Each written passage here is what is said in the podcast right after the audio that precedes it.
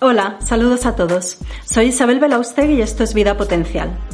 Cuando tendemos a acumular la grasa en la zona de las caderas y los muslos, desarrollamos una silueta, una forma corporal que clásicamente se ha denominado en pera o en guitarra. En este vídeo vamos a ver a qué se debe esta tendencia a acumular la grasa en la zona de los muslos y qué podemos hacer para mejorarla. Os animo a que visitéis nuestra página web vidapotencial.com y a que os suscribáis a nuestra lista de correo para estar al tanto de todo lo que hacemos. En Vida Potencial no paramos de lanzar proyectos nuevos. Ahí vais a poder encontrar nuestros libros ya publicados, nuestro programa de control de peso y un programa específico para mujeres en torno a la menopausia y el enlace si queréis una consulta personalizada con algún miembro del equipo potencial. Como siempre, muchas gracias por estar ahí.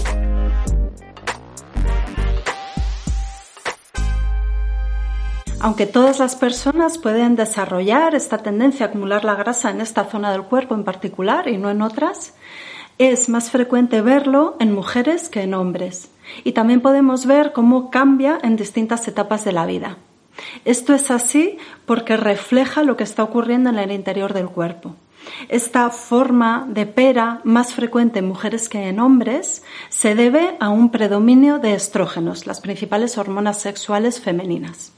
A diferencia del tipo denominado comúnmente en manzana, eh, en el que se da esa tendencia a acumular la grasa en la parte central del cuerpo, en el abdomen o la barriga, la grasa acumulada en la zona de los muslos, en esta silueta en pera, es una grasa subcutánea. No es una grasa visceral, profunda, que envuelve los órganos, las vísceras. Y eso es una diferencia muy importante porque esta silueta en pera no asocia, a diferencia de la silueta en manzana, un riesgo grave para la salud la eh, silueta de pera no conlleva un riesgo para la salud cardiovascular o eh, para desarrollar una resistencia a la insulina o diabetes de tipo 2. Aunque nuestra tendencia a acumular la grasa cuando tenemos unos kilos de más en una parte del cuerpo o en otra nos puede parecer una cuestión meramente estética, no es así. Los adipocitos, las células de la grasa, son distintos en cada zona del organismo y por eso se pueden comportar de una manera diferente y tener una repercusión en nuestra salud y en nuestro bienestar a todos los niveles. Y por ejemplo aquí la diferencia entre la silueta en manzana y la silueta en pera representa eh, este hecho de una manera muy clara y muy importante para nosotros. ¿Qué podemos hacer para mejorar si nuestra tendencia es acumular la grasa en la zona de las caderas y los muslos y los glúteos? Va a ser muy importante incluir, como siempre en nuestro día a día, los tres pilares de la salud y el bienestar, que son la dieta, el ejercicio físico y el descanso. Enfocarlo para la pérdida de peso. Por ejemplo, centrar nuestra atención en mantener unos buenos niveles de glucemia, de azúcar en la sangre, para mantener así a raya nuestra insulina y eh, utilizar herramientas de la dieta y del estilo de vida, como puede ser el ayuno intermitente, para quemar nuestras reservas de grasa. Y sobre esta base, centrar los esfuerzos en aquello que nos va a permitir conseguir un buen equilibrio de hormonas sexuales masculinas y femeninas, ya que esta silueta de pera se debe a un exceso de estrógenos, hormonas sexuales femeninas, respecto a los andrógenos, hormonas sexuales masculinas, lo que tenemos que hacer para tener los mejores resultados y que nuestro esfuerzo luzca y se nos vea eh, en el cuerpo y lo notemos también en nuestro estado de salud y de bienestar, va a ir dirigido a conseguir este equilibrio, a modular el eh, balance entre estrógenos y andrógenos. Y esto lo vamos a conseguir con la dieta, la suplementación y el ejercicio físico. Respecto a la dieta, las personas que tengan tendencia a acumular la grasa en la zona de los muslos y las caderas se van a ver muy favorecidas por eh, buscar la eliminación de alimentos que elevan los estrógenos. Y estos son, por ejemplo, la soja y sus derivados, el tofu y todos los derivados del tofu, el miso y el tamari, los derivados fermentados, aunque estos tienen un efecto menos perjudicial. Se podría añadir una pequeñita cantidad, pero mejor para eh, tener los mejores resultados será evitarlos al máximo. También evitar los alimentos procesados, que suelen llevar aditivos que favorecen esta elevación en los niveles o en la acción de los estrógenos en nuestro cuerpo. Y también evitar eh, alimentos como el pollo, la carne de ave de producción industrial que también pueden favorecer esta elevación de estrógenos en nuestro organismo. En estos casos es doblemente beneficioso seguir una dieta de bajo índice glucémico. El concepto de, índice glucémico es muy importante para nuestra salud y nuestro bienestar y lo explicamos ya en un vídeo que vais a encontrar en el canal. Es algo básico para poder tener un buen control de peso. Y además, en estos casos de silueta tipo pera o guitarra, es muy importante porque los alimentos de alto índice glucémico, como los eh, caramelos, los dulces, la bollería, los refrescos, los zumos de frutas, las frutas de alto índice glucémico, etc., activan una enzima llamada aromatasa, una eh, sustancia que favorece la conversión de hormonas sexuales masculinas, andrógenos, en hormonas sexuales femeninas, estrógenos. Si incluimos en nuestra alimentación alimentos de alto índice glucémico, vamos a favorecer el paso de andrógenos a estrógenos y así vamos a elevar en nuestra sangre los estrógenos, que son los responsables de que acumulemos la grasa en los muslos y las caderas. Es muy importante también evitar el alcohol, porque el alcohol activa esta aromatasa y con ello la producción de más estrógenos. Y puede ser muy interesante incluir en la dieta el pomelo. El pomelo, a diferencia de otros cítricos como la naranja o la mandarina, inhibe la aromatasa, con lo que vamos a poder regular mejor esta vía de producción de estrógenos a partir de andrógenos. Algo que algunas personas notan cuando toman pomelo en su día a día es cómo se deshinchan, sobre todo en la zona de los muslos y las caderas. Esta es la explicación subyacente, la inhibición de la aromatasa y con ello la buena regulación de los niveles de hormonas sexuales en la sangre. Para conseguir niveles adecuados de hormonas sexuales en la sangre debemos tener unos buenos niveles de ciertas vitaminas y minerales. En este aspecto son muy importantes dos minerales, el zinc y el cobre por lo que habrá que comprobar sus eh, niveles en la sangre con una buena analítica y añadir en la alimentación alimentos ricos en zinc y en cobre y, si es necesario, suplementos, supervisados por un profesional. Hay muchos alimentos que aportan estos minerales, eh, desde el reino animal, la carne, los huevos, el pescado, el reino vegetal, las legumbres, las verduras, frutas, frutos secos, semillas, en distintas proporciones. Lo mejor es consultarlo. Y eh, si es necesario, incluir la suplementación equilibrando ambos minerales. Es muy importante porque los dos van en pareja para hacer un buen control de la producción de hormonas sexuales en el cuerpo. También es muy interesante incluirlos en la dieta o en la suplementación porque son elementos fundamentales para la síntesis de fibras elásticas de la piel y en estos casos de eh, la silueta en pera puede ocurrir con cierta frecuencia que se desarrollen estrías, por ejemplo. Pues estos alimentos o estos suplementos van a mejorar el estado, la elasticidad y la salud y el aspecto de la piel. Así que por este otro motivo también puede ser interesante incluirlos en la alimentación o en la suplementación. Para las personas con esta tendencia a acumular la grasa en esta silueta en forma de pera o de guitarra, en los muslos y las caderas, es muy importante tener en cuenta la exposición a obesógenos, los disruptores endocrinos que están asociados con el desarrollo de obesidad. Son nombres un poco raros, eh, pero en realidad reflejan muy bien lo que está ocurriendo.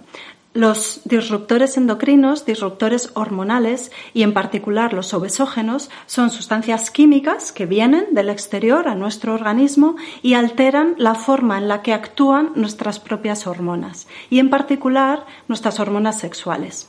Por eso, en estos casos en los que hay una alteración de los niveles de hormonas sexuales en nuestra sangre o en la función, en la acción en la célula de estas hormonas sexuales, es prioritario cuidar esta exposición a estos productos químicos. Estos disruptores endocrinos favorecen la acumulación de grasa y el sobrepeso porque aumentan el número y el tamaño de los adipocitos, las células adiposas, las células de la grasa, alteran la función de hormonas que regulan el apetito y por eso estos químicos, estos disruptores endocrinos pueden hacer que tengamos más apetito y además dificultan la quema de grasas, impiden que utilicemos nuestra grasa de reserva y lo que hacen es favorecer que la acumulemos. Estos obesógenos están presentes en montones de sustancias en nuestro día a día. La principal fuente de exposición a obesógenos es la alimentación.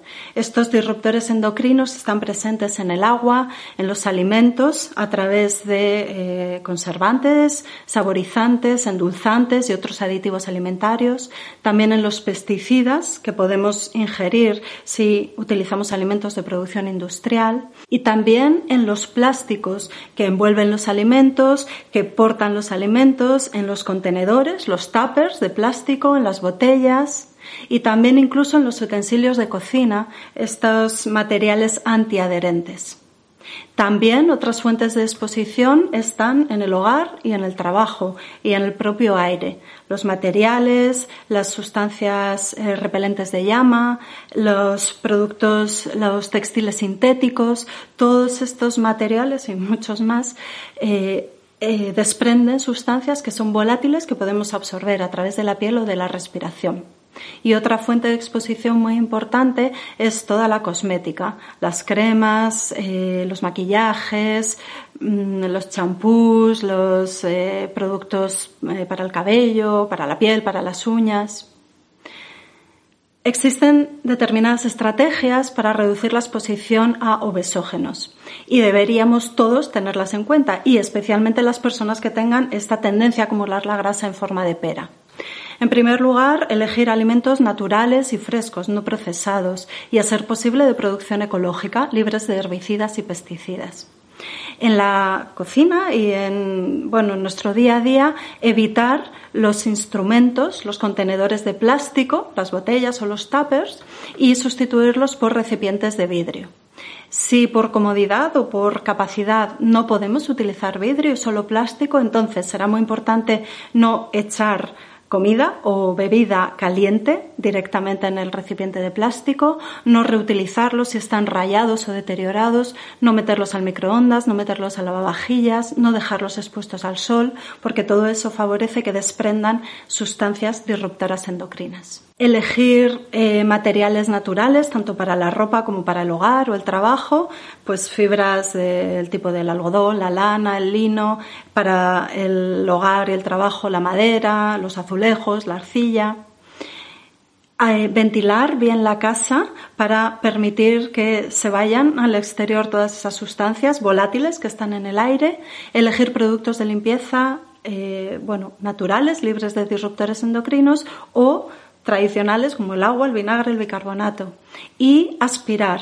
Se ha observado, se ha calculado qué cantidad de disruptores endocrinos hay en las partículas de polvo del hogar y llegan a decenas. Vivimos en este entorno en el que estamos expuestos a todos estos químicos que pueden producir un efecto perjudicial en nuestra salud. Es el mundo en el que nos ha tocado vivir. También tenemos otras comodidades. Lo bueno es que podemos hacer por reducir la exposición, estando al aire libre, en la naturaleza, eh, contando con materiales naturales, eligiendo qué comer y qué utilizar para limpiar el hogar. Bueno, lo que tenemos que hacer en lugar de alarmarnos y quedarnos paralizados por el miedo es tener conciencia y aplicar herramientas que estén a nuestro alcance. No por aspirar el polvo y por ventilar la casa vamos a perder peso. Vamos a perder peso haciendo una buena dieta, ejercicio físico y una buena rutina de descanso y de gestión emocional, gestión del estrés. Ahora bien, la exposición a obesógenos está ahí, está presente y está demostrando ser un factor que está favoreciendo el desarrollo de toda esta epidemia de sobrepeso y obesidad, de exceso de peso y además puede afectar a los niños, a los bebés, a generaciones futuras. O sea que es algo que hay que tener en cuenta para tener una buena salud, bienestar, un buen peso, una buena presencia, hay que contemplar todas las esferas vitales. Entonces, no vamos a perder peso aspirando el polvo de casa, pero sí Controlar la exposición a los obesógenos puede favorecer todo el esfuerzo que estamos haciendo para perder peso y quitar un saboteador potencial. Así que conciencia, atención y poner pues todo de nuestra parte, todo lo que podamos para mejorar en todos los sentidos. Si queréis saber más, os animo a que visitéis nuestra página web, vidapotencial.com, y a que os suscribáis a nuestra lista de correo para estar al tanto de todo lo que hacemos. En Vida Potencial no paramos de lanzar proyectos nuevos. Ahí vais a poder encontrar nuestros libros ya publicados, nuestro programa de control de peso y un programa específico para mujeres en torno a la menopausia y el enlace si queréis una consulta personalizada con algún miembro del equipo potencial. Como siempre, muchas gracias por estar ahí. Hasta la próxima.